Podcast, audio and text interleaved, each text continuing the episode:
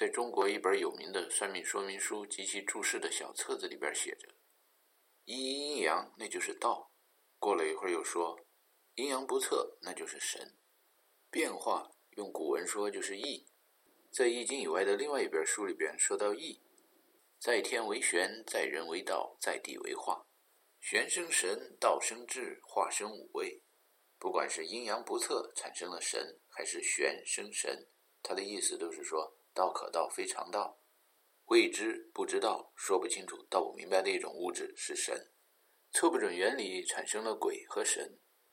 单体自己跟自己相同，群体里边的每个个体互相之间不同。林子大了，什么样的鸟都有；群大了，什么样的人都有。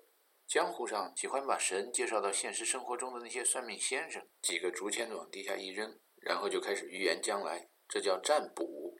用的工具很简陋，分析和预测未来所要计算的数据量极少，能上当受骗的听众观众不多，但是有。仁者见仁，智者见智嘛。有上当受骗的信徒还给江湖大师们打广告。最近我们街道上来了一仙姑，特灵啊！街坊邻居家里发生的所有的事儿都让他说对了。残废多年的摊子让他一指，会走路了。大家问仙姑叫什么名字，他拿出一箩筐米来。在几根树枝底下一摇一摇，最后树枝就在米里边划出“杨开慧”三个字啊！听到那么古典的故事，再加上那么与时俱进的证据的话，这种算命科学渐渐的信徒就少了。古人写的是“极数之来之未战”，极是极端、极限的意思。要准确的或者接近准确的预测将来的话，需要把所有的数据排列出来。需要把所有可能发生的情况用计算机模拟出来，或者在更有条件的情况下，在现实生活中实习几次、预演几次，这才是中国的另一些古人提倡的算命科学。想准确的知道中奖的彩票在哪儿，得把所有的彩票都买下来。世上各地区、各民族、各国家被人捧上神坛的人们，都得到过群众们一些仁者见仁、智者见智的理解和误解。犹太人中最聪明的犹太人之一曾经说过：“虚荣啊，虚空。”万事皆空，有什么现代人说的话过去没有人说过呢？有什么过去人说的话将来不会有人再说呢？阳光之下永无心事。神坛下的群众们一听，有的说：“啊，所罗门王说的这意思是，九斤老太看着七斤他们那一代的孩子刚生下来的时候只有七斤，感叹地说：‘唉，一代不如一代呀。’另一些在神坛下的群众说：‘没有，没有，没有。’所罗门的意思是。”经过革命风波以后，新的世界纪录一出来，就变成旧的世界纪录了。以为自己是有新思想、新文化的新型人类，一出来的时候，后面就有更新版在那等着进化，等着取代你了。往东走，到了喜马拉雅山脚下，在印度尼泊尔一带，有一天，释迦牟尼拿起了一朵莲花，看着微微的一笑。底下把他捧到神坛上的群众们，你看看我，我看看你，佛祖这什么意思啊？其中有一个徒弟会意的微笑了，佛祖又微笑了。在后来的几千年里边，一直到二十一世纪，参观寺庙的时候问一问，不管是和尚、导游，还是号称信了很久的佛教徒，其中总是有人要么说不知道，要么说莲花、荷花是出泥而不染，濯清涟而不妖，这都哪儿跟哪儿啊？另外一些见佛杀佛、见祖杀祖，相信本来无一物，何处惹尘埃的和尚，就会解释道：万事皆空啊，佛想到的就是空。莲花象征着佛的心，徒弟领会了佛的心，佛知道徒弟领会了他的心，这叫心心相印。心与心之间的信息是通过一种叫空的物质传播的，也就是根本没传播，因为两颗心里边想的是相同的。听说佛教在世界上挺流行的，而且在亚洲的文艺复兴开始以后越来越流行。因为有的群众一听万事皆空，很有道理，有因不一定有果，要看缘分，但是有果必然有因。原来因果报应，这是逻辑，这是科学。不过没有耐心的人有时看不见。信偶像、见神坛的佛教徒，跟重修行、普度众生的佛教徒侧重点是不一样的。一群人是抬着舍利子修佛像、建寺庙，觉得那些物品都有着超自然的神奇的力量，可以移山倒海、防震救灾，弄得地动山摇。只要大家烧香念经就行了。这不侧重偶像的和尚，那就相信。还是得修行，强调动手能力，才能改变世界、普度众生。不管是迷上什么学问的，都有强调偶像的和注重思想。学道的说清净无为，在群众中也有多种解释。其中的两个极端，第一个是修几个道观，穿上道袍，求仙炼丹，有时还念念有词的做做法，另一种不太讲形式的道家思想，把清净无为解释成顺其自然，世界潮流浩浩荡荡，顺之则昌，逆之则亡。躬耕陇亩，好为良辅营，苟全性命于乱世，不求闻达于诸侯，是顺其自然。环境和条件变了，新官上任三把火，鞠躬尽瘁，死而后已，也是顺其自然。做大哥的韬光养晦，阻止三弟跟吕布匹夫大战三百回合，是清净无为。当借到了国家机器这么有力的一个阶级压迫另一个阶级的工具以后，和蔼可亲的发言说：“公不见丁建阳、董卓之是否？”这也是清净无为。信基督教的有喜欢向基督祷告的，求他行神迹的，这样好消灾去祸，享受他的荣耀。另外也有不太注重神话迷信和偶像的，提倡基督徒应该效法基督，背起耶稣的十字架，真正的去帮助穷苦大众。伊斯兰教里边神话迷信的人，有的环顾四周，看着哪都是异教徒，恨不得放颗炸弹把他男女老少都给炸了。但是在伊斯兰文化鼎盛时期，或者伊斯兰教徒日子过得好的时候，绝大多数穆斯林是很包容的。他们觉得环顾四周，每一个角落都有阿拉的面孔。除了宗教以外，不管是哲学还是科学，老有人学着某种理论、某种思想，就开始不做实验了，崇拜某个人了。然后弄出鬼和神，当然，另外一些人还接着做实验，比如毛泽东接着做实验，认识、实践，再认识、再实践，这就是辩证唯物论的知行统一观。但广大人民群众里边就分成两派了：一派实践是检验真理的唯一标准；另一派呢，那就毛主席说的话句句是真理，红宝书高举在手里边就能把苏修帝国主义吓得滚出珍宝岛。相信马克思主义的人。当然，有的人会去读读《资本论》，还知道马克思是个无神论者。但是，另外一些同志就会说：“死了，见到马克思，马克思说你革命工作还没做完，回去吧。”把马克思弄得跟耶稣、圣彼得或者阎王判官差不多。爱因斯坦死了以后，有人把他的大脑给偷出来，研究有没有像舍利子一样有超乎自然的威力。更重要的是，这样的威力能不能帮助我们研究出新的基因，造出超能儿，也就是新一代的神人呢？在美国科学界，爱因斯坦是被当作神对待的。美国人民喜欢神，美国宗教人士的比例，尤其在高等院校里边，往往让经过文革以后的老中留学生们大吃一惊。像大师这样的学生很纳闷儿：研究生院这帮哥们儿怎么踩完一位巨人的肩膀，不踩下一位了？艾老是神，古今中外还好多位都是神呢。艾老说引进宇宙学常数是他一生中犯的最大的错误之一，但那是屈服于宗教势力说的。伽利略的时代，很多人的偶像是亚里士多德，结果伽利略做实验，把他给拉下神坛了。伽利略的故事以及现代科学发展的历史告诉我们，古人为了解释很多不能理解的自然现象，创造了很多神。后来神变得越来越少，人类社会也就进步了。当然，不断的有反复，有起伏。但现在世界上基本上所有的发达国家，主导思想关于神有几个的数字，一般争论是在零和一之间。有一位搞文学的科学巨人福尔摩斯，不，柯兰道尔，在他的肩膀上给后人写下的线索是：当所有其他的可能都排除了以后，剩下的那个可能，不管你看来怎么不像那么回事儿，就是曾经发生过的事儿。把一个一个的神都排除以后，这神都跑光了，那剩下的是什么呢？哎，光，中文说输的精光，穷光蛋，光就是没有空的意思，跟英文说 light。意思还不完全一样，在光为什么可以在真空中传播这个问题的解释上，还是中文的翻译和理解比较好。还有“传”这个中文字，英语说到光的传播的时候说 “propagate”，更像是扩散的意思。这还是中文的翻译和理解比较符合逻辑。传就是从上面接了递到下面，那总得有个什么东西上面接一下再往下送。按中文的理解，要传播光，也就是传播空，那只有空这种物质。才能接到了又往下传。你要有实在的物质接到了空，那还怎么往下传呢？底下不空了。再看看古印度、古以色列的巨人，哎，人肩膀上写着的线索也是万事皆空，所有的物质就是空，就是光，就是本来无一物，何处惹尘埃的无。看来来几个东方巨人的肩膀，加上西方巨人的，能让人看得更高。中国文字还不光是表音文字，还是象形文字。这在拉瓦锡夫人给实验报告画插图以前好几千年，就那些无名的中国巨人把他们的实验现象给画在图上了。可惜他们寿命不太长，在他们去世以后，只留下了一堆字谜。百姓日用而不知，君子之道鲜矣。到本杰明·富兰克林和詹姆斯·麦克斯韦尔用实验证明了闪电和光是同一现象之后，再看看中文字的“神”字，左边的“士”字旁是一个招魂幡一样的符号，右边画的就是闪电呢。怪不得申请的“申”跟闪电的“电”有同样的一个符号，就是哗啦一条线，然后吱吱呀呀。古代巨人的这实验报告插图虽然画得很简陋，但是非常的抽象艺术，现代派。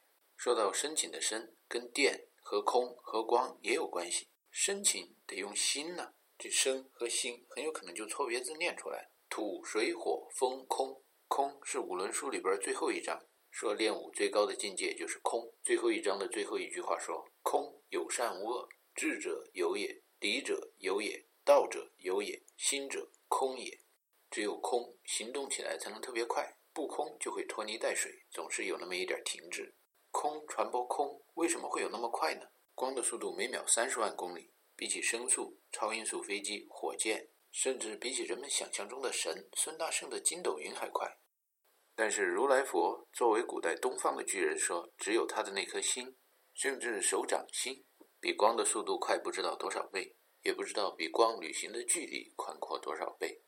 这到底是神话、迷信、偶像，还是实践认识、再实践、再认识得出来的结论？在文艺复兴以后，西方大兴格物测算之学，有人想测算一下光的速度，结果在地球上不管用什么实验仪器，用什么方法。测出来的结果，光速都是无穷大，正负一个实验误差范围内可以忽略不计的数。于是有人开始怀疑光速是无限大的。这空嘛，空虚到哪儿都一样，一样就是相同，相同就不用传，不传递那传递的速度就是无穷大。在西方的信仰里边，对无穷是非常恐惧的，无穷大、无穷小，在家里边说说还行，在搞数学的书呆子里边也只是画个符号。要真敢说什么天外有天，人外有人，宇宙是无穷的。那在中世纪是要被烧死的。现在政治迫害没那么严重，但是许多人会在心里边把你打成现行反革命。在地球上怎么测光速好像都是无穷大，这让人们信仰动摇。有的人是接受不了的。有保守人士会看着自己那一辈的经历说，没有信仰会导致年轻人空虚寂寞无所事事。大师就是在上大学空虚寂寞的时候，发觉地球上第一个精确测出光速的人，请记住这个伟大的名字吧。他叫欧洛莫，欧洛莫发觉在地球上无法测出光速，于是把眼光转向了天外。天上那天体之间的距离都是以天文数字来记录的，天文数字都很大，天体之间的距离可以用来测量光速。天上有那种天狗吃太阳、天狗吃月亮的现象。哦，落寞就是在事先知道木星的好几个月亮运行的轨道和预计即将出现的位置以后。通过观察天狗吃木月亮，计算出了光在太阳系附近的宇宙中传播的速度。后来人们就把这每秒三十万公里说成是光在真空中传播的速度。研究电磁波的麦克斯韦尔发觉电磁波传播的速度也是那么快，每秒三十万公里又被人说成是麦克斯韦尔常数，是宇宙中的一个常数。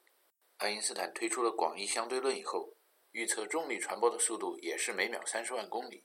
把三十万公里说成是宇宙中的一个常数，这弄得艾老计算出来的一个宇宙中的平均智能密度 （cosmological constant） 被蹩脚地翻译成了宇宙学常数。后来艾老觉得宇宙学常数会导致人外有人，天外有天这样的宇宙模型。虽然艾老对宗教事业不是那么关心，但不知怎么的先入为主，一直觉得宇宙还是有限的好，不然完全失去掌控，那可不乱套了。碰巧一帮搞量子力学的跟艾老发生了争论。搞量子力学的看似在玩无穷小，实际上挂羊头卖狗肉，在那玩无穷大。这种行为让艾老很生气。正如同东方古代的巨人说：“正言若反，大方无语，大音希声，大象无形，大巧若拙，大勇若怯，大智若愚。”在小的不能再小，细的不能再细，微观的量子的范围内，搞量子力学的科学家们经过严密的推导，推出了一测不准原理。阴阳不测谓之神，玄之又玄，众妙之门，玄生神。艾老要是从小受东方文化的影响呢，对量子力学也就不会产生那么大的抵触情绪。但是艾老一直受着犹太教的熏陶，虽然不是虔诚的教徒，但是对阴阳不测、神翻硬币、掷骰子、搞赌博，这是不能接受的。他发觉实验室里有一个叫量子纠缠的现象，被纠缠了的两个离子，不管把它们分开多远。两个离子对测量仪器的反应都可以根据其中的一个离子准确的预知。这现象好像如来佛跟他的徒弟都看见了莲花是佛的心，空在空中传播的速度比光速还大。爱因斯坦说：“这见鬼了！海内存知己，天涯若比邻。传信息加密最好、传播最快、最安全的办法，就是对好表、说好参照物，带上密电码以后根本不传。二人同心，其利断金。”爱因斯坦是不相信唐诗剑法的。艾老的脑子里好不容易把耶稣请下了神坛，见到装神弄鬼的事情，觉得很不科学。他把量子纠缠的现象说成是量子力学中一个无法解释的鬼。观察到的现象跟量子力学的理论有两个矛盾的地方：第一，量子力学里边说离子太小了测不准，这不是测到了一个离子，另一个离子不管多小，它测得很准。还有一个不能让人容忍的地方是，纠缠后的两个离子之间互相传播信息，居然超过光速了，这岂不是要动摇相对论吗？艾老在整个西方科学界被捧上了神坛，尤其是美国打赢了二次世界大战以后。那谁敢批评爱因斯坦，敢砸普林斯顿大学的牌子，美国人民跟你没完。一般走上神坛的人，不管你说世界哪一大宗教吧，对神坛上的人颇有微词是要送命的。毛泽东同志晚年有错误，中共中央关于建国以来若干历史问题的决定，这样说是不容易的。要说爱因斯坦晚年有错误，这个问题就更复杂了。因为大师想说的是，爱因斯坦晚年认为是错误的那个错误，也就是宇宙学常数，其实不是一个错误。只要纠正他承认是错误的那么一个错误，受到的社会压力，比起他天天在那说他正确，然后你指出他一个错误，还要难得多。因为有人会说你不要脸，仁爱老那么德高望重的都认错了，那么谦虚，你还不依不饶。大师作为裤子大的学生，不管再怎么跟着世人嘲笑郭校长，毕竟还是人家的弟子嘛，不能欺师灭祖。最终还是受了郭沫若的办校指导方针的影响。我们要有我们的学校，我们的学生，将来还要有我们的学风，我们的学派。经过了痛苦的挣扎和千载难逢的机缘，大师在同学中步大哥的后尘，进入了郭校长那样的不要脸的科大人的行列。他说：“我发觉爱因斯坦经典的数学是学得不错的，所以他的相对论是建立在经典数学的基础上，也变成了人们说的经典物理。”在哲学上，经典物理就是拉普拉斯的决定论。知道了已知的边界条件，是可以准确地推出物质的状态的。测不准是不允许的。量子力学是建立在现代数学的基础上。现代数学更玄的是那些线性代数、抽象代数。艾老和他的弟子对什么行列式啊、矩阵啊，其实是玩不过搞测不准原理的沃尔纳·海森堡的。所以他们对量子的不连续的物理世界非常反感。其实，艾老得诺贝尔奖的光电效应的实验，以及随之而提出的光的波粒二象性，就已经把光说成是不连续的。光如果是可粒的话，可粒怎么会连续呢？后代人们之所以看得远，是因为站在古代巨人的肩膀上。薛定谔也是爱因斯坦同时代的一巨人。仁者见仁，智者见智。在东方都已经快有人说出，有的人死了他还活着，有的人活着他已经死了。这样的伟大的实验现象的时候，他和爱因斯坦讨论着一只同时又是死的又是活着的猫。两位巨人都没能看出来一只猫怎么能够同时又是死的又是活的。但是薛定谔的生活经历和他一生的两大贡献，对后人关于生命和物理的联系有很大的启发。两大贡献是薛定谔方程和什么是生命。波动方程起起伏伏，高高低低，人的一生就是那样，或者说所有有生命的东西都是那样。而什么是生命？说的是晶体结构更接近生命，有一定的排列顺序，从无序到有序，这就是生命。弄了半天有规律的排列组合，一个顺序，一个基因，再加上变化、新陈代谢，这就完成了生命。天若有情天亦老，所有物质的存在，也就是生命，原来就是有序无序加上新陈代谢的变换。按这样的定义，其实宇宙中不管是无机物还是有机物。其实都有生命，或者说都有寿命吧，要不怎么叫 theory of everything？有机的世界离不开无机的世界，生命和阴阳分不开。在听见学西医的诋毁中医的时候，就知道他们有多么的钻牛角尖，跟迷信和崇拜偶像的人们一样，思路和眼界都是狭窄的。有机和无机这几个字，在东方的语言里边，表示一定的机关、一定的结构，organic、inorganic。词头跟 organization 一样，作为集体群众，让人想到社会结构和团体组织；作为个体，让人想到身体器官或者一台复杂的机器，像风琴、organ，也就不管有机还是无机，群体里边有了顺序，有了变化，这就有了生命，有了存在。这都说明我们生活的宇宙空间不一定是连续的，而且很有可能就是不连续的。经典的欧几里得空间，或者匀速直线运动，或者大爆炸的那个初始原子，就好像偶像化的神长得像人一样，这都是人们理想化状态想象出来的。一根坐标轴看着是连续的，从一二三四五变到二三四五六，看着也是有变化的，这就有了事物的存在和生命。可是搞群众理论、搞集合、搞行列式，或者打麻将的高手巨人，仁者见仁，智者见智，那么一看。一四七二五八变到二五八三六九，那也是很有顺序的，而且也在变化。A set 这么一组一组、一套一套，或者一个集合加上另一个集合的数字，描写出来的宇宙，更像是我们日常生活中所观察到的。人类在研究上帝描述宇宙的语言的研究中，又进化了一步。这进步就是一二三四五变到二三四五六变到三四五六七，很容易给人产生宇宙是连续的、光滑的那样的错觉。而一四七二五八三六九之间的变化，能让人清醒地看到宇宙是量子的、不连续的。西方搞科研的想要看得更高，站在巨人的肩膀上的时候，脑弄出一些古希腊的巨人。后来鸦片战争和甲午战争以后，中国人谈哲学、谈科学，也开始提那么一个叫兹诺的希腊人 （Zeno of Elea）。初中教马克思主义哲学的老师就开始提到他的非剑不动的杨谬。大学的力学概论一开篇。作者又提到了他的阿基里斯永远跑不过一只乌龟的杨谬，杨谬都是逻辑推理严密，但是与现实生活中观察到的现象不符合的假说。有一只乌龟和阿基里斯赛跑，乌龟从点 A 跑到点 B，再从 B 跑到 C，阿基里斯跑得很快，A、B。当他跑到 C 点的时候，乌龟已经从 C 跑到了 D。当阿基里斯跑到点 D 的时候，乌龟已经从 D 跑到了 E。如此推算下去，无穷无尽。阿基里斯总是在乌龟的后一个点上，永远也跑不过那只乌龟。一只在空中穿行的飞剑，箭头到了点 B，箭尾在点 A。从点 B 以后，C、D、E、F、G、H 等等等等，每一个点都是在空间的范围内。空间这种东西存不存在呢？有人说，当然存在了。那片地方没什么物质，就是空。另有人说，等会儿，等会儿。你说空这种物质的存在就是空，这不就是双重否定？你刚好否定了空的存在吗？不管空是不是以物质的形式存在吧。如果空这种物质占有了点 B 以后的空间，那么飞剑是飞不过去的。但是转念一想，如果空不存在的话，飞剑好像没地方好去。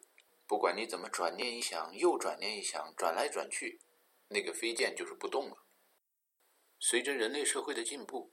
大家经历论资排辈、高速路上堵车、全盘照搬所谓西方先进技术、文艺节目，还有全盘照搬西方的思想和主义等等等等的实验现象以后，渐渐的，不管东方西方，都会有人认识到，像飞剑不动或者阿基里斯永远跑不过一只乌龟这么荒谬的思维，都是因为思想被限制在一个封闭的、孤立的区域内。现实生活中，人的思想怎么可能被限制在一维空间里？阿基里斯跑到了乌龟的后面。就好像开跑车的跑到了一辆老爷车的后面，那只要换一条路，独辟蹊径，也就是换一维空间移动一下，自溜一下，阿基里斯不就跟乌龟拜拜了？现实生活中，因为有了其他维的空间，所以每一维空间都不是连续的。欧几里得空间提到的那些点、线、面，那许多的连续的概念，其实在大家现实生活的宇宙中，就像匀速直线运动一样，不存在，都是想象的。现实生活中，走出课堂外的算计，大家不算计一维，算计多维；不算计个体，算计群体。据说，十九世纪初，也就是在群论被唱红以前，有一个年轻人在数学研究上崭露头角，在拉普拉斯的引荐下，投入了数学教育事业。渐渐的，他发觉做数学老师，成天研究三角形或者数字，到老了也只能像大师的福建老乡陈景润那样，对什么数论呐，或者欧几里得几何呀。这种很有限的、限制在几维的空间里的算计，有那么一两下子，弄出一两个以它命名的定律，那有什么意思？这样活着真没劲。说到开放，说到多维空间，年轻人嘛，广阔天地大有作为。投身革命即为家，血雨腥风应有涯。取义成人今日事，人间他就到处乱放自由花。拿破仑·波拿巴觉得简单的数字、线条和形状不过瘾，把对算计这种上帝的语言的研究转移到了群众中去。Polygon 多边形，Poly 多个，Polity 三人为众或多人为众，Politics 关于群众的学问。当然，翻译成中文的时候，如果按意思翻译，就被翻译成政治了。拿破仑把从拉普拉斯那儿学到的决定论转移到了对群众理论的研究，只是他从来都不说他在算计，就像大老帽说的那样：“你还不算计，就怕别人算计你吧？”用拿破仑自己的话说，是他清理了法国大革命中的贪污腐化和变质，为此法国人民赋予了他绝对的权威。他带领好几万当兵的群众。来到了奥地利帝国的奥斯特里兹，拉普拉斯方程是一个多变量偏微分方程，也就是在很多维的空间里寻找互相制约、互相牵制的平衡函数。在这种函数中，平衡也可以翻译成和谐，也可以翻译成调和。方方面面每一维空间里都达到了平衡，各种平衡叠加的结果就是战争发展的趋势。兵行像水，水因地而滞留，兵因敌而制胜。水流的平衡沿着 x、y、z 三维坐标轴的方向对变化的大小，也就是绝对值、平方值、求导数，然后相加。每一个山头留下一股势力，百川归海，必高趋低。如果每一股势力都需要三维的坐标系计算的话，把各方势力叠加起来，就需要很多个三维空间内的计算。级数之来谓之战。拿破仑的脑子里能够储存的运算的极限，还是比一般人大的。算完所有水流的方向之后，再把水流换成人流，也就是革命的洪流，战场上的变化就变成了拿破仑大脑中的电脑模拟。大兵团作战中胜负的流动是用敌方团体中的多维因素来计算的。俄奥联军人数占优势，但既然是联军，团结的因素就差一点。法国军队先赶到奥斯特里兹附近，对当地的地形比较有研究，军官们也都在拿破仑的敦促下狂补了一下地理知识。对于地理这一维空间的研究。俄奥联军中有库图佐夫一类的老将比较重视，希望往东向匈牙利方向撤退，将法军埋葬在卡尔巴阡山脉。但是以年轻的沙皇为代表的其他的血气方刚的俄国军官们，则认为匹夫之勇中匹这种 dimension 是能够战胜一位君子、一位将军、一位元帅位这种 dimension。在另一维空间中还有一个变量，变就是演戏。想要在奥斯特里兹决战，所以拿破仑就拼命的示弱，这样俄奥联军也就不会再想着往卡尔巴阡山转移了，只觉得眼前一块软骨头咬下去就会变成肥肉，此时不吃更待何时？决战开始了，老天爷在这个拉普拉斯方程中又加了一维变量，那就是天气。拿破仑·波拉巴的计算公式是在右翼露出一个破绽，引诱敌军的主力投入。然后将自己擒贼先擒王，猛攻敌军司令部的部队，隐藏在小山坡之后，特别是大雾之中。战斗开始后，俄军确实向法军的右翼进攻了，大雾也确实将法军掩盖到了登上小山坡可以奔流而下的时候。大雾之后，经常是明媚的阳光。当著名的奥斯特里兹的太阳当空高照的时候，拿破仑的好几场小规模的前行攻势已经打完了，俄军大败。在西欧的许多文学作品中，拿破仑被捧上了神坛；但是在东欧的战争与和平的作品中，著名的奥斯特里兹的天空下，英雄人物就是另一批人了。常言说“胜者王侯，败者贼”，神的出现看来有两个因素：一个因素是因为打了胜仗，另一个因素是因为每个观察者都在自己的封闭体系里边看问题。要是换到开放体系的那一边看，很有可能就有不同的观点了。老钟对于在多维空间里边求平衡、找中庸，然后又不归功于神的研究，可以追溯到很多很多年以前。据说东汉年间，也就是基督教刚兴起、还没有成为任何国家的国教的时候，有一位叫王充的巨人，写了一本叫《论衡》的书，把中国历史上从上古的神话传说到先秦后汉的各家各派、各种各类的人都用很平衡的心态谈论了一番。各种各类翻译成英文就是维。在多维空间里边，有人把皇帝尧舜禹、老子、孔子、孟子、荀子，还有真龙天子说成神，把那么多人说成神是可以低，把那么多伟人说成神，表示对他们的尊重是可以低，但是太神了就不好了。就说真龙天子吧，传说的人是描写他的妈妈跟一只蛟龙发生了关系，于是生下了天子，但是天子是有爸爸的。这么胡说八道的瞎传说，是不是侮辱了天子的爹爹？这种神奇的说法要上纲上线的话，还真不知道侮辱了多少民族的祖宗。追究下去的话，后宫的女眷属们也感到不安。天地间什么是虚的，什么是实的，大家要分清楚。是不是鬼神创造了世界这个问题，要用中庸的平衡的观点来看。实际上，天地间的物质都产生于一种空的东西，王充把它叫做气。气无处不在。盘古开天地，清气上升，浊气下降。人活一口气，每个人身体里都是气。嘎西亚壮士，原来你肚子里是一包气呀！王充写的这部胡侃加糟侃的书，在古代据说就像高考的复习题或者新东方的复习资料一样，一时让一些看过的读者能够胡吹海吹。汉朝还没有科举制，在士大夫阶层、亲戚朋友关系户中，只要能够谈吐不俗。名声在外，有人推荐和追捧，就可以谋取好的职位。但是这样的书亵渎神灵、诋毁古圣先贤，慢慢的变成了歪门邪道的禁书。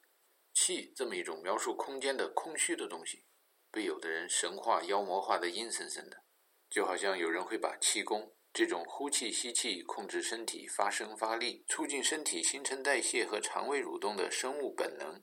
给人神化成了能够让人飞檐走壁、杀了人都找不到凶手的奇门武功，在历史的长河中，也可以说成是时空的河流中，或者简单的说，在宇宙中，另一个想要胡吹海吹、胡侃加海侃的哥们儿出现了。Theory of everything，这位哥们儿的研究重点是时间，研究出名了以后，他也成了一位巨人，总结了一下 A brief history of time。站在古代众多巨人的肩膀上，登高而招，顺风而呼，提出了一个问题：为什么热力学第二定律熵增加的箭头、时间的箭头和大爆炸的箭头指向同一个方向？这太有意思了。When all other possibilities are eliminated, what remains, no matter how unlikely the scenario, must have been what happened。把 Stephen Hawking 提出来的问题和另一位会算命的巨人 Arthur Conan Doyle。所说的陈述句放到一块儿，那么仁者见仁，智者见智，就会让有些人得出这样的结论：如果大爆炸的箭头是没有的，时间的箭头是没有的，那就只剩下热力学第二定律熵增加的箭头才是真实的。虽然世界上现在相信大爆炸理论的科学家占了不知道六七十还是八九十，大爆炸的箭头究竟有没有呢？有才怪呢！如果说它有，充满了矛盾。通过红移这样的多普勒效应。在地球上观察到，所有的恒星都好像在离我们而去。这样的结论是在孤立的片面的分析实验现象以后得出的。人类肉眼能看见的恒星基本上都在银河系里边。太阳系在两到三亿年之间就围着银河系绕一圈，这叫过了一个新系年，a galactic year。现在看见所有的恒星都离我们而去的话，绕了半圈的时候，是不是看见有的行星是迎着你而来呢？大爆炸的现象也就变成了有时爆炸，有时压缩。还有两个支持大爆炸理论的证据：宇宙的背景辐射和宇宙的背景温度。把这两个证据跟爆炸的现象联系起来，也是站不住脚的。有人说，既然整个宇宙的背景都是一样的，那以前一定在同一个地方。这都哪儿跟哪儿啊？南极跟北极的冰雪世界很多方面观察起来是一样的，可这两个地方差得远着呢。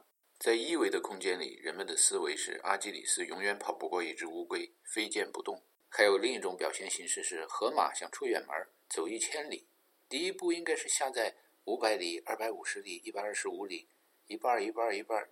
究竟第一步从哪儿开始呢？第一步没法起步。在二维的平面里，人们观察到的像 Roger Bacon 说的一样，Every point on Earth is the center of its own horizon。然后思维发展到了三维。不管是人加上仪器，因为离开太阳系、银河系太难了，根本就做不到。这时候视觉上产生出来的现象就是，All the stars in the universe are moving away from us。这么推理完了以后，大爆炸理论的箭头被否定掉了。再看看时间的箭头，如果一个人往前走，看着身边所有的参照物，诶，时间好像是连续的；如果一个人往后退，或者开着车倒着走，只能过一会儿扫一眼旁边的参照物，诶。这个时候觉得好像时间不是连续的，一个个画面是定格嘛？看电影觉得时间是连续的，看看老的电影或者看看老的动画片，觉得时间不是很连续的。时间在大脑中的形成，实际上是神经系统中视觉的暂留现象导致的。地球上的物质从无机到有机，水火有气而无声，草木有生而无知，禽兽有知而无义，一直进化到人，有声有气有知有义，全都看着一个同样的参照系，也就是太阳从东边升起，从西边落下，用这样的标尺来记录生命和时间，阴阳四时，万物之终始，死生之根本。爱因斯坦踩在文艺复兴以后，西方许多巨人的肩膀上接受了这种观点。或者说悟出了、原创了，时间是相对的，每一个观察者以他的坐标系来衡量他的时间这样的观点。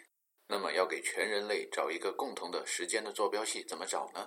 耶稣不行。爱因斯坦本人的家庭熏陶是犹太教，本来对耶稣就是将信将疑，加上他逆反，所以对耶和华也不是很有信心。但是干了一辈子科学，他迷信科学，迷信逻辑推理中有果必有因的那一半。迷信拉普拉斯等人以后，许多数学家们的决定论虽然推翻了绝对时空，但是还是迷信欧几里得空间，不能相信上帝会翻硬币扔骰子。他的出发点总是说宇宙是有限的，有着这样的思想根源，所以在神一般的大爆炸理论好像找到了实验证据以后，爱因斯坦放弃了以太的研究、宇宙学常数的研究，跟伽利略一样与神的仆人讲和，参与了对量子力学和测不准原理的怀疑和争论。由于爱老也被人们捧上了神坛。再加上二战以后“胜者为王，败者贼”的原因，物理系的学生中宣传宇宙的有限模型的占了大多数。在欧洲经典的数学研究中，对无穷是不太喜欢的。中国在输了鸦片战争和甲午战争以后，有的人也跟着对无穷、无限这样的概念开始产生反感。阴阳不测，道可道非常道，测不准，开放群，这些概念怎么能让人受得了？从足球场上的每一点。踢进球门的轨迹都有无穷多条，踢不进的轨迹也有无穷多条。中国男足使中国人民越来越讨厌谈论足球，在篮球场那么小的场地上更明显，在每一点上把球扔进篮筐的路线都有无穷多条，扔不进的路线也有无穷多条。那么，怎么样计算一下这个无穷多、那个无穷多，加减乘除，怎么样得到最好的一个结果？这样的计算和算计，西方不把它当一个数学问题来解决。老钟也跟在屁股后面。数学界，即使是应用数学界，也是根本不研究这种问题的。要放到古代，欧阳修那样的中国人分析为什么现在世界上白人和黑人好像普遍篮球和足球比中国人打得好，就不会觉得基因和神起那么大的作用。大家的基因都是非洲进口的。卖油翁对于射门和投篮如何提高命中的无穷大的概率，得出来的算计结果是无他为手熟耳。无穷和无穷作为一维的数是没法计算的，但是无穷和无穷作为开放的群是可以比较的。现代足球和篮球分别是英国和加拿大的白人哥们儿发明的，演化到今天，这两门手艺修行的最好的师傅，基因跟最初的发明者人群有一定的差距。没学英语或者刚学英语的人觉得 “science” 这个单词了不起，进口的，很高档。陈达和大师都记得，有同学问班主任：“郭沫若研究什么甲骨文，怎么能混到中国科学院去？又为什么要在中国科大挂名做校长？甲骨文听着有个文字，怎么会跟科学有关系？”直到后来开始接触 theory of everything 以后，才开始明白，原来 science 也就是所谓的科学，野心很大，是想要解释 everything。就说时间这两个字吧，中国古代的巨人。再画上一个比划着观察太阳的符号和动作，那就说没有太阳这个参照系的话，其实就没有时间。研究中国的文字吧，你会觉得虽然有一部分中国人是愚昧的，但是也有那么几个像孙大圣、燧人氏那样的巨人，很早就认识到电或者神都是自然界中的电磁波，而且人家还用象形字画出了实验报告的插图，虽然没有拉瓦锡夫人画的那么写实。但有人要争论比毕加索画的抽象，你是不能否认的。在库子大有老师说过，上一辈的巨人那是都得罪不起。郭沫若认出了许多甲骨文，但是是个流氓加才子，骂他是流氓加才子的鲁迅。虽然对中国的语文教育事业做出了很大的贡献，但是曾经积极地参加过倡导汉字不灭、中国必亡的废除中文字的运动。中文字要真被废除了。那从 theory of everything 的理论发展来说，将是人类的一个不可弥补的重大损失。因为把中文的文字和西方的科学读物放在一起看，一个人就会相信时间是相对的，同时时间不是连续的。也就不会产生像时间旅行那样的神话迷信的幻想。西方有圣经，有创世纪，有公元纪年，很容易让人有绝对时空那样的想法。而中文里边听听什么光绪二十年、民国三十八年，《桃花源记》里边说不知有汉，无论魏晋，马上就能感觉到某个指定时间不是一维空间中的一个点，而且在时间这一维思维体系中也没有下一个连续的点。某一个指定的时间是跟身边许多的参照物像一根绳上的蚂蚱一样，蹦不了你也跑不了我，绑在一块儿形成的。毛主席在蒋介石死了一年多以后，也觉得活着没意思了，干脆走吧。关公战秦琼这样的时光穿越，如果不带上刘备、张飞、赵云、诸葛亮、曹操、张辽、赤兔马，以及世界是一个大舞台，整个三国剧组的全体人员和摄影棚的话，那么这样的穿越，上嘴唇一碰下嘴唇是可以发生的。在物理的宇宙和世界里，则是永远不可能的。身边参照物的集合，就使人产生了某一时间、某一时刻的感觉。参照物的变化，在大脑中留下的暂留现象。就使人对时间产生了方向感。许多次改朝换代、革命，人们都试着改变时间的观念，因为改变了时间的观念，就改变了世界观，改变了一个群体的世界观，也就改变了世界。对于恐龙来说，天外飞来一种异怪的物体，他们的时间观念就经历了一个从量变到质变的过程。中国的算命科学经过十九世纪以后，也好像经历了天外来物的碰撞一样。集体头晕，找不到参照物和坐标系，把许多对身边所有事物的算命的知识，似乎都不知道该往哪儿归类了。然后，有的人学了一些英语单词以后，开始渐渐的明白，原来 science 这个单词并不陌生，它可以作为一个词尾，prescience，conscience，conscience 就是良知。孟子说：“不学而能，乃良能；无虑而知，乃良知。”良知怎么得到呢？修行，熟能生巧。知行合一，prescience，先知。孙子兵法里边说，古代算命的巨人，古之明君贤将，所以动而胜人。成功出于众者，必先知也。先知者，不可取于鬼神，不可相于事，不可验于度，必取于人。知人之情者也。先知看问题要透过现象看本质，不相信江湖上的神话偶像迷信，不能只靠观察到的现象，也不能只凭以往的经验。集数之来谓之战，要集尽所有已知的数据做沙盘推演和计算机模拟，还要知道古代的巨人和近代的人们心里是怎么想的，然后画出曲线推演，延伸出对手是怎么想的。站在尽可能多的巨人的肩膀上以后，温故而知新，沿着有果必有因，但有因不一定有果，得靠缘分的趋势，用缘分，也就是用概率，这样才能猜到将来可能发生的事。说到神话和迷信发展的趋势。以前有许多神，后来犹太教、基督教、伊斯兰教流行以后，都坚持只有一个神了。据说穆罕默德就很费劲地砸掉了三百六十个神，基本上代表一天一个。那时候基督教也相信一个神，但老提三位一体，让人弄不清楚这神到底是一个还是三个。现代的人看起来，因为人总是容易记住近代的科学发展史，而忘掉了古代的巨人有多聪明，而忘掉了古代像孙大圣、普罗米修斯和造金字塔的那些巨人有多聪明。所以，有的时候你会听到有的人说，除了欧洲人以外，什么阿拉伯人啊、亚洲人啊，这对科学的贡献简直少得可怜。然后你叫这些热爱科学的理科生们发几篇文章来看看，问问他有没有看见你文章里有阿拉伯数字啊？他们说看到了，怎么了？好可爱呀！全然没有理会到阿拉伯数字来源于阿拉伯国家。在中世纪的后期和文艺复兴期间，欧洲人掀起了相当于中国人的超英赶美这样的活动。想要赶上阿拉伯国家的科学发展水平，胜者为王，败者寇嘛。打不过人家就得借鉴人家的先进经验。既然不是禽兽，人类就善于学习。君子生非异也，善假于物也。文艺复兴的过程中，人们发觉，虽然科学和教育研究机构来自于宗教，但是只要一批判宗教，否定一下传统概念上的神，哎，科学就进一步，许多个神，三个神，一个神，甚至趋势接近于零个神。人类和科学都在进步，但是零和无和空这种革命性的概念，那谁敢相信啊？相信这叫革命？革命这是要被杀头的。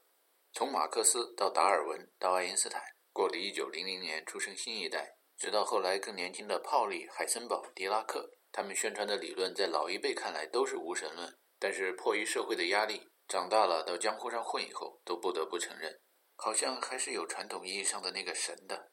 虽然字面上解释看起来很荒谬，上帝先创造了地球，然后创造了天上的星星和月亮，但比喻意义上理解上帝创造了宇宙还是不可否认的。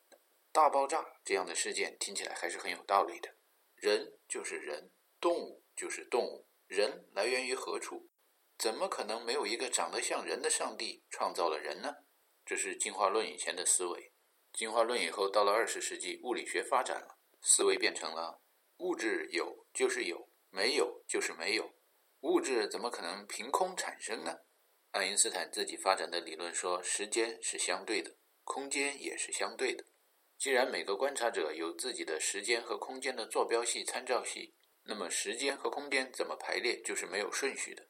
没有顺序就不连续，他觉得这太不可思议了，所以他会有“上帝不扔骰子，不玩概率”这样的言论，也就是西方的神是不相信缘分的，不相信阴阳不测谓之神。海森堡、狄拉克测不准原理量子力学用了许多矩阵的运算，但是要叫他们把矩阵搬到宇宙空间里边去，看见宇宙中有许多空洞，在思想上他们是解不开这个疙瘩的。天下万物生于有，有生于无，这个没法理解。但是老钟是相信宇宙中的概率和缘分的。大师说他有缘分，在库兹大碰上教线性代数的林老师，老喜欢重复自己说过的话，说矩阵空间里边有一组基、一组基、一组基、一组基，一组基和一组基之间定义出来的矩阵空间，怎么说怎么看也不觉得它们是连续的。林老师还给大家介绍了特征向量和特征值的概念，这些概念不怎么样，但是听起来很过瘾啊。Eigenvector, eigenvalue，过瘾的部分就那 eigen，英语里边最常用的单词之一，我叫 I，怎么来的？就来自于 identity, eigen。对于每个人每一种物质，知道自己是谁，也就是了解自己的 identity，跟着林老师计算自己的 eigen，这个意义太重大了。这样的说法要用合肥方言说出来，那真是一辈子难忘。大师在库兹大的另一缘分是遇上了一贵州来的同学，变成了铁哥们儿。这贵州来的哥们儿是一典型夜郎自大的大贵州主义者，兜售起夜郎国的民粹来，那废话是特多。说到贵州省宣传部、贵州人民广播电台和贵州电视台，在粉碎了四人帮以后，一直都没弄清楚王阳明究竟是唯心主义者还是唯物主义者，究竟该不该宣传？毛主席他老人家当年在《实践论》中说了一句：“实践认识，再实践再认识。”这就是辩证唯物论的知行统一观。毛主席他老人家现在躺到纪念堂里边去了，也没法请示他老人家得一定论。这个问题还是放一放吧。但是王阳明的思想跟天地之间万事万物的理论 （theory of everything） 是有关的。王阳明说心外无物，那是不是说心内一定有物质呢？不一定要看缘分，也就是概率。根据佛家的因果报应的观点，有果必然有因，但有因不一定有果，要看缘分。有努力不一定有成功，还得加点运气。但有成功必然有努力。中彩票那么不可思议的成功，也得有人到商店去一趟。正常的逻辑思维是：正命题成立，逆反命题一定成立。心外无物，那么有物质就都是在心内。内外是一个什么关系？是一个封闭体系和开放体系的关系。心又是什么东西？中国人高兴了说开心，不高兴了说不开心。身边一切运转正常的时候说舒心，不正常的时候说恶心。恶心的一半是恶，恶的一半是心。感觉不好，憎恶、恶或者恶这个字写成亚心。说了半天，好像人总是在用心想问题，感觉这个世界。但实际上，人的思想或者感觉的神经，那都是大脑控制的。那古代的圣人们说的心到底是个什么东西？The hills are alive. with the sound of music, with songs they've sung for a thousand years. The hills fill my heart with the sound of music. My heart wants to sing every song it hears. 在西方的历史上，日耳曼语系语言的使用者们也像王阳明一样，把心作为感受到群山和音乐的器官。明明是大脑，为什么大家老说是心呢？文艺复兴以后，西方的解剖学发展了。有一些把西方的医学当作神、当作偶像来崇拜的老中们会说：“看看中国的医学多落后啊！一直以为人是用心思维的，解剖出来看看，那心能够思维吗？还有关于气，有的人老在问中国人相信的这气多落后啊！你解剖出来看看，气到底在哪儿？出人意料的是，像心一样，东方和西方都有一部分人相信气这种说法，而且相信气是人身体中最重要的一种东西。树活一层皮，人活一口气。Come on, show some guts! Oh, what a gutsy move! 说了那么多有争议的若有若无的古代的概念，其实看一看象形字这种实验报告的话，就会发觉，中国古代的巨人圣人们实际上已经做过解剖学的研究了。大脑的脑画着就很像大脑皮层那么一褶一褶的。中国字里边的心也不是像扑克牌里边的红桃一样不分左右的。看见象形字心的人，就会相信最早写这种字的人是研究过解剖的。不管是心还是气还是思想，都是身体里边的同一个东西，就是空，就是光，就是无，也就是神，也就是电，也就是电磁波。因为身体中不同的器官都跟大脑通过血液连着，有血液就有红色，有红色就有三价铁，有三价铁就能传载电磁波，有电磁波就有光，光就是空，空就是神，神就是电。电和阴阳不测、测不准原理、玄生神都有那么一点共同的东西。They are in everything。有人把宇宙 （universe） 也翻译成 everything，所以 theory of everything 也可以翻译成关于宇宙的一种见解，或者关于天地之间的一种见解。有人说虚荣啊，虚空，万事皆空。有人说菩提本无树，明镜亦非台。宇宙间到处都是空，究竟有多空呢？比悟空能想到的空还要空。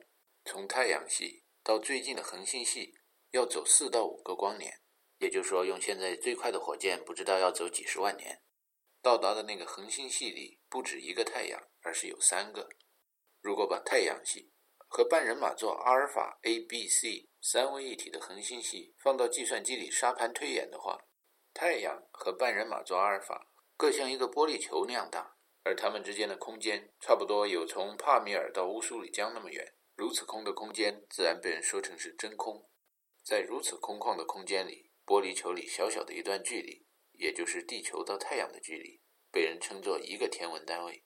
地球的直径比起天文单位来不到万分之一。在这样比任何人悟空悟出来的空间还要空的太空里，传统意义上的时间旅行是空想。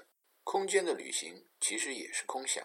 有人说，我一年以前去了一趟天安门广场，今天又去了一次，以为去的是同一个地方。那只是因为天安门广场相对于天安门及其绑在一起的一套坐标系参照系是没变，是同一个地方。但是从太空里边看，地球已经坐地日行八万里，太阳系也围着银河系走上了两到三亿年之间绕一圈的长征的路程。所以有人看见了，在时空的长河中，人不能第二次踏进同一条河流。因为人已经不是同一个人，河流也不是同一条河流。当地球上的人们觉得还生活在同一个地球上的时候，太空中的观察者已经看见另一个地球了。外层空间的真空比地球上任何一间实验室里所能达到的真空都还要空。心外无物，有物必在心内，也就是格物致知。在今天的地球上，许多人相信灭绝恐龙的那颗灾星，那个天外来物。是从离地球很远很远的地方飞来的一颗陨石，但是想一想太空有多么的空，就会发觉，从老远的地方凭空飞来一块石头，如果不是借助神话、虚构、迷信和偶像的话，这样的概率会有多么的小。有的算命的人喜欢玩灾变论，有的喜欢渐变论，多数老中是喜欢渐变的，因为变化的变，古文叫易，易容易，ease，take it easy。这声音听起来就非常的量变到质变，质变也就是灾变的那瞬间，在地质年代中说来自千万年的积累，在天文演化中则有可能万亿年都不止。在有耐心的人眼中，人是从无机到有机，从禽兽到猿人，从小人到君子，慢慢进化来的。在没有耐心的人眼中，人是神，冷不丁一下创造出来的。在相信偶像、外星人和遥远的天外来物的人心中。毁灭了恐龙的陨石，不知道是从什么遥远的地方飞过来的。相信大爆炸理论的许多天文工作者们，猜测月亮是地球或太阳爆炸的时候飞出来的一块大大的碎片。可是喜欢排列和推算的人们就会发觉，太阳系中的行星中越靠近太阳，月亮越少。砸死了恐龙和许多古生物的天体，很可能来自地球附近。再加上太阳系中，尤其是地球上，所有的时钟都越走越慢，也就是阴阳和日月的轮回都越走越快。地球以前有两个月亮的概率，比很久很久以前远处飞来一块大石头概率要大得多。宇宙是如此的空旷，太阳系和人类异常孤独的概率，比有外星人陪伴的概率要大得多。太阳系中众多的近日行星，加上小行星陨石带，以及外面的远日行星和它们周围的环，看着很像一个大大的慢煮锅里边煮着的松紧不一样的肉圆子。按照比例看着太阳系以及外面包含着它的范围大得多的银河系。是一个大大的、很有耐心的、永远也旋不完的漩涡的概率，比起像一个大爆炸炸出许多飞沙走石的概率要大得多。God 和 good 这两个单词，古文里边来源于同一出处。Goodbye，原意是 God be with you。Adios vasacamiento 善哉善哉，Good good，心者有善无恶，心者空也。万事皆空，God is omnipresent. East or west, wherever you turn, this is the face of Allah. 东方西方说了那么多年的神，其实就是空。但是在西方的科学里边，由于受圣经创世纪的影响，对心外无物或者人外有人、天外有天的外的概念是望而却步的。在心外无物和格物致知的观点刚提出来的那几个世纪里边。在欧洲出现了著名的笛卡尔坐标系，这种坐标系因之而命名的笛卡尔最有名的言论就是 “cogito ergo sum”，说的也就是心而产生物。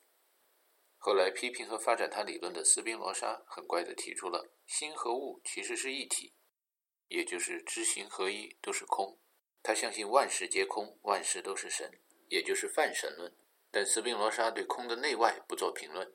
使得多年以后相信斯宾罗莎的神的爱因斯坦觉得宇宙是有限的。跟着传统的研究欧几里得几何原本的古代圣人们，在看见了笛卡尔所绘制的解析几何的坐标系以后，拒绝承认他们在坐标系上看见了心外无物的外，或者万事皆空的空这样的概念。这种在数学上拒绝承认空和外的现象，翻译成中文可以演个小品。有好奇的孩子问老师：“一个数除以零等于多少？”老师说，任何一个数除以零等于无意义。那无意义等于多少？是个什么数啊？老师说，无意义就是不要讨论了。你想要捣乱还是怎么着？到国外以后学习西方的先进技术，看看他们怎么定义除以零等于多少。英语里边说，任何一个数除以零等于一个叫 undefined 那么一个单词，undefined，道可道非常道。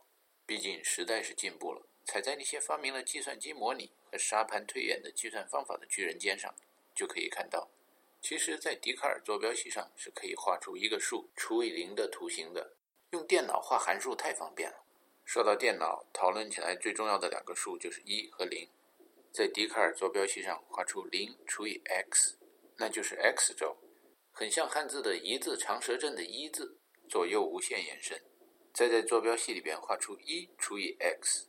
那就是 x 加 y 两个坐标轴，很像汉字里边十面埋伏的十字，上下左右无限延伸。这两个图形，一个一维，一个二维。问解析几何的老师，x 轴的最左端和最右端，x 等于负无穷大和正无穷大的时候，零除以 x 等于多少？回答是零。那么在这个一字形的 x 轴里边，当 x 等于零的时候，零除以零等于多少？老师又开始骂学生是在那捣蛋。在解析几何里边，再把一除以 x 的图形拿出来研究研究。左边看 x 等于负无穷大，或者右边看 x 等于无穷大的时候，y 等于多少？老师说这时候 y 等于零。学生接着问：为什么这负无穷大、正无穷大差的那么多，两个极端呢？但是一除以无穷大和一除以负无穷大居然是相等的，都等于零。你要看到一个数字零，你知道它是一除以正无穷大还是负无穷大得来的吗？教授说这个问题的答案是 undefined. In fact, both positive infinity and negative infinity are undefined. 心里边开始讨厌这个学生，因为知道学生下一个问题是什么。那么 x 等于零的时候，一除以零等于多少呢？老师或教授说这是 undefined，无意义，不要讨论。心里边开始觉得这种学生，一维空间里定义为导弹，二维空间里定义为混蛋。这些无意义、无穷大、无穷小、断点、不连续，等等等等，西方数学家们避而不谈的问题，找个中国的算命先生或者中医看一看，那就有答案。当然不是江湖上哪个郎中、哪个算命先生给出来的答案都是有道理的。那些告诉你气一发出来能跟武侠小说里边说的一样，神秘的奇迹般的救人或者伤人的，那就别信了。气就是空，顶多能够帮助人呼吸顺畅、消化正常。新陈代谢，放个屁，打个嗝，心情好了，疾病也少了。算命，拿着几个筷子或者叫湿草，哗哗哗哗哗一扔，随后就开始在嘴里念念有词，这也不能信，因为这些江湖人士是在模仿古代巨人们在舞台上表演的形象。但是小人之学入乎耳，出乎口；君子之学入乎耳，着乎心，变乎四体，行乎动静。古代巨人们的心是很难与之相同的。一张一弛文武之道的周文王也拿着一大堆签，在那哗哗哗摇半天一扔，但是他的心，他的思维里边想的，很有可能不是地下人们看着的几根有限的签子。极数之来谓之战。古代有的巨人认为，占卜是要把高不可及、深不可测，也就是 x 轴和 y 轴上的负无穷大和正无穷大，全部在心中排列出来，那才叫算命。零除以零好像是一二三四五六七八九十一直到无穷大，也好像是负的一二三四五六七八九十一直到负的无穷大。把两个方向的数排列完了，零除以 x，当 x 等于零的时候，一维的思维里边产生了一个断点，不连续，空，测不准，阴阳不测，谓之神。如果用二维空间的思维的话，这一个断点产生了另一根坐标轴，另一维空间。另一群，也就是另一个集合的从无穷小到无穷大的数，产生了另一组外面的世界，外面的一套心外无物。大师说，以前在国内的时候，听见有的知识分子说，中国春秋的时候，诸子百家的文化是很发达的。有的学说，只要再往前发展一步，就可以发展成欧几里得空间，就可以接近西方的现代科学了。其实何必呢？传统连续的欧几里得空间在格物致知、诚意正心的阶段是比较精确的，但是到了修身齐家治国平天下的阶段，欧几里得空间是要产生童话和神话故事。想要吃香的喝辣的，还得靠抽象代数、数列和矩阵的空间，才能够达到中国古人定义的大学的研究水平。大师进入了所谓的常春藤院校以后，才感觉到，原来许多西方人的想象空间还没有达到群、线性代数和抽象代数的空间。而那些把欧几里得空间视为神和偶像，把科学引向外星人，把文学引向时间旅行的知识分子们，实际上是在建议用一种阿基里斯永远也跑不过一只乌龟的赛跑方式，去赶超西方的先进技术。陈达听见大师如此夸赞中国文化中的定性分析，轻视西方文化中的定量分析在人类进化发展中的作用，就问他是不是又想起了靖康耻，是不是感到鸦片战争和甲午战争都输得很冤枉？是不是心里很奇怪？一种相信阴阳不测谓之神的文化，为什么会被一种崇拜偶像、把人推向神坛、盼望奇迹发生的文化给打败了？大师说是很奇怪。搞科学的人相信实验现象，落后就要挨打，落后就要被人家开除球籍，被人打输了，那思想上肯定是有地方比人落后。但是落后在哪儿呢？早期出国的人从西方带回来的观点是，中国落后在民主和科学上。但是英语单词开始慢慢接触多了以后，开始读英文，渐渐的觉得像读中文一样，好奇他们是怎么从古文演变过来的。以后发觉，其实说东方的文化在民主和科学上落后，因此被打败了的理论，弄了半天是西方教授们的思想。只不过呢，翻译本来就是很难的，翻译过来回味一下，变成自己脑子里的东西，那就更得花时间修行了，一不留神，一个世纪就过去了。其实民主的思想就是得民心者得天下。庶民的革命从国人起义揭竿而起，王侯将相宁有种乎？就已经以各种不同的形式存在了。投票的周期不一样，少则几年，多则几百年。投票的工具不一样，有时投入，有时热血，有时红刀子，有时白刀子。中国人民搞民主可认真了，而且也已经搞了几千年。人民当家作主，当人民思维正常的时候是蛮好的，不落后的。可是当人民满肚子坏水的时候呢，那就不好说了。说到科学。其实老钟也不是太落后，当明白老外说的是什么意思以后，会有一种悟空悟空悟了半天恍然大悟的感觉。老钟其实真正输掉了鸦片战争，又输掉了甲午战争的原因，概率更大的一种猜测，是因为太把老钟当老钟，太把老外当老外。热力学第二定律说，封闭体系走向无序、混乱、热运动；开放体系走向规律、有序、机械运动。一个体系走向死亡，一个体系走向生命。处在开放体系中的几千人，能打掉封闭体系中的十万人；而处在封闭体系中的十万人，如果让敌人将一字长蛇阵变成了十面埋伏阵，把自己围起来的话，即使发挥自己的聪明才智，挥动手中的刀枪剑戟、斧钺钩叉，也只能伤到自己人，变成了窝里斗的肇事者。古代的战车、方阵，地中海和印度洋上的帆船，且不说，骆驼的使用带来了伊斯兰文化的崛起和大唐的《西游记》；蒙古马的大量繁殖使铁木真和铁木儿声名远扬和臭名昭著。取决于你在什么样的参照系和坐标系上看。在中东和中亚都变成了穆斯林的天下以后，尤其在康斯坦丁堡，也就是伊斯坦布尔被攻克以后，文艺复兴造出升级版的帆船，开始在世界各大洋扬帆起航。在工业革命和后面的好多好多革命以后，开始出现了火车。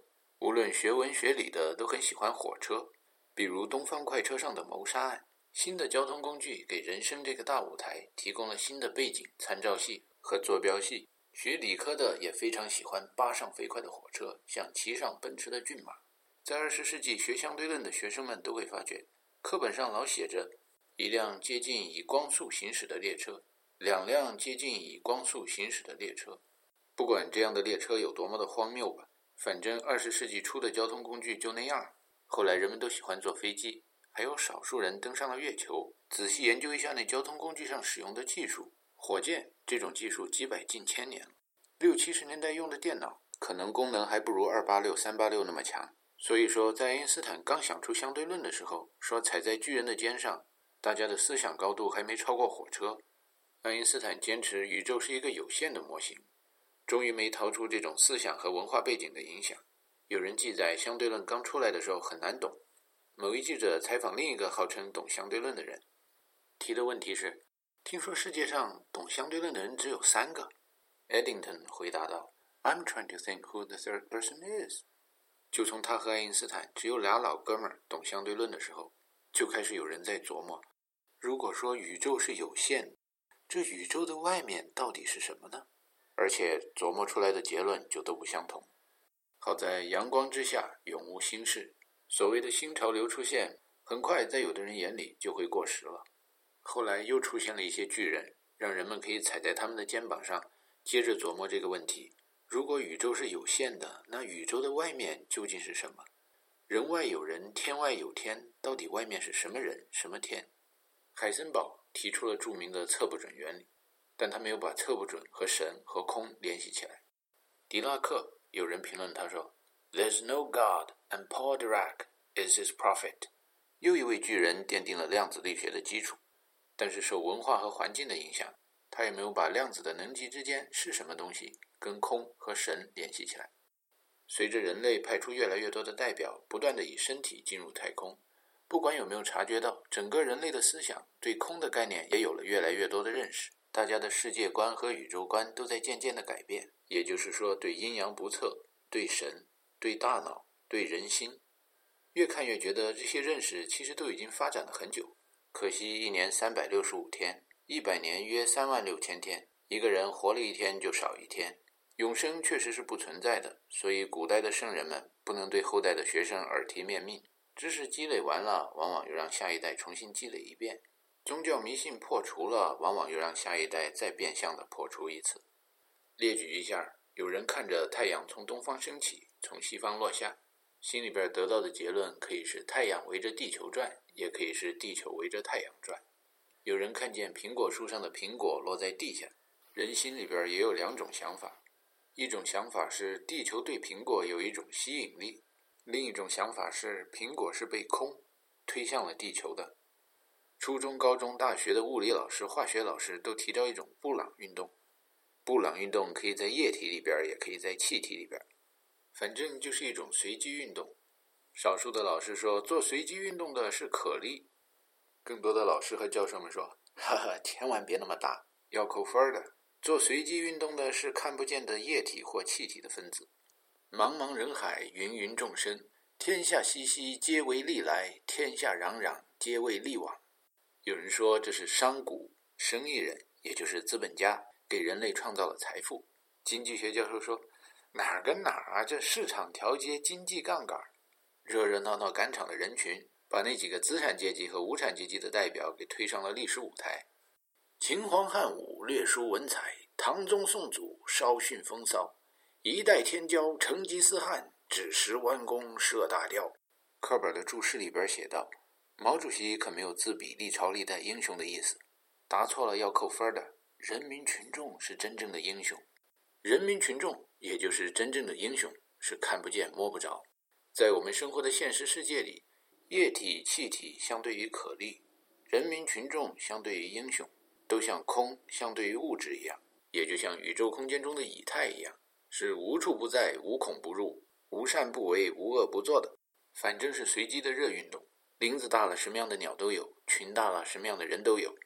盘古开天地这么一个历史事件发生了，群众这么一个真正的英雄，也就是这么一个神。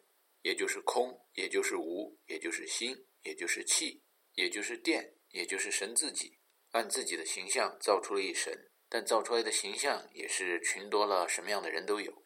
有的形象很有耐心，这种变换很缓慢，清气上升，浊气下降，易容易，人生易老天难老，循序渐进，渐变论。神按自己的形象造出来的另一些形象很没有耐心。咣的一下，大爆炸！盘古挥动一大斧子，那叫开天辟地。七天造出一宇宙，第七天还是用来休息的。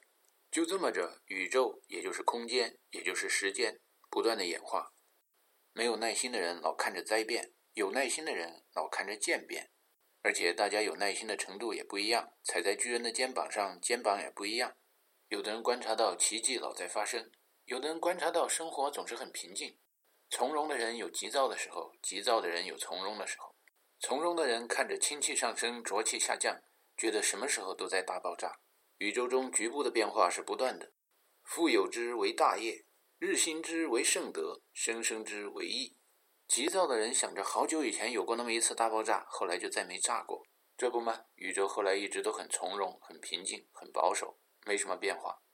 随着交通工具、电子仪器、现代化科技的不断发展。人往高处走，水往低处流。不管是牛顿说他之所以看得远，是因为踩在巨人的肩上，还是莱布尼茨说他之所以吃香的喝辣的横行霸道，是因为踩在巨人的肩膀上。反正人类社会的认识是达到越来越高的高度，望远镜看得越远，知道外层空间越空，感觉我们所处的银河系和太阳系变化不大。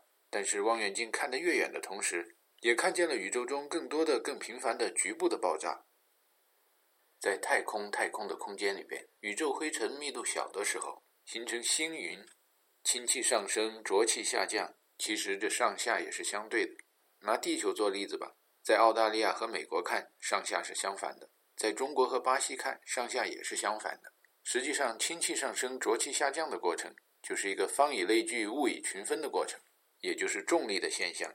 有的人把它描述为万有引力。有的人把它描述为空间把物质推向天体的排斥力，看着也就像以太这样的物质形成的时空的河流中大浪淘沙的作用，对大大小小的天体和宇宙灰尘形成的一堆堆过滤的漩涡。当漩涡把宇宙灰尘凝聚到密度足够大的时候，就形成了星星，也就是由 nebula 变成了 nova。星星开始燃烧了，但是亮度不够，因为密度不够大。等到凝聚更多的宇宙灰尘和周围的小天体以后，亮度就会变大，就会变成恒星了。Star 就像太阳，恒星接着燃烧，接着变大，就会变成红巨星 （Red Giant）。结果燃烧太猛烈了，燃料用完了，就会变成红矮星 （Red Dwarf）。变矮了以后，不仅失去了红色，而且变得更矮，成了白矮星 （White Dwarf）。随后越变越小，时不时的炸一下。有可能成为超新星 （supernova）、中子星 （neutron star）、黑洞 （black hole）。这些爆炸物许多体积很小，密度很大，有可能重新挥发成宇宙灰尘，也有可能撞上别的天体，然后又重新开始这种分久必合、合久必分的聚散离合的奇怪的传奇故事。在恒星的生命循环过程中，地球人最关心的是像地球一样的行星的生命过程。在太空中看着银河系的形状像个铁饼，在银河系中看着太阳系像个铁饼，在离太阳系开始越来越近的空空如也的太空中。看着宇宙灰尘在酝酿的行星或者未成年的行星，离太阳越远，看着越像个铁饼。远日行星开始有环，周边还有月亮，也叫卫星。离太阳越近，烤得越熟，行星边上的月亮就越少。过了小行星带，就到了近日行星。火星周围还有多个月亮，地球周围现在就只有一个月亮了。水星、金星边上都没有围绕着它们的月亮了。这两个星球表面都火山运动异常强烈。因为它们被太阳烤得更熟了，内部的原子能反应也就更剧烈了。宇宙灰尘长到行星的年纪，基本上内部都有原子能反应。原子能反应最终的生成物是铁，再加上少量性质相同的铁系元素。铁元素由于特殊的原子结构，在冷却到距离点以下之后，就会产生磁性。这就是为什么许多大一点的天体都有磁极的原因。因为大到一定的程度往外走，总会有温度低于距离点的地方。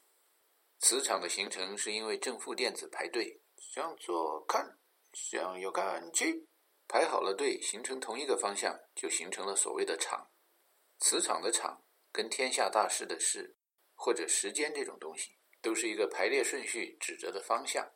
不管从中学、大学到研究生院，问政治老师、科学老师还是哲学老师，这些事、这些场、时间、方向，究竟是物质还是意识？究竟是唯物主义的还是唯心主义的东西？老师和教授们大多拿出顽固左右而言他的态度，加上“夫天地者，左青龙，右白虎，宁可信其有，不可信其无，信则灵，不信则灵”的算命先生的方法。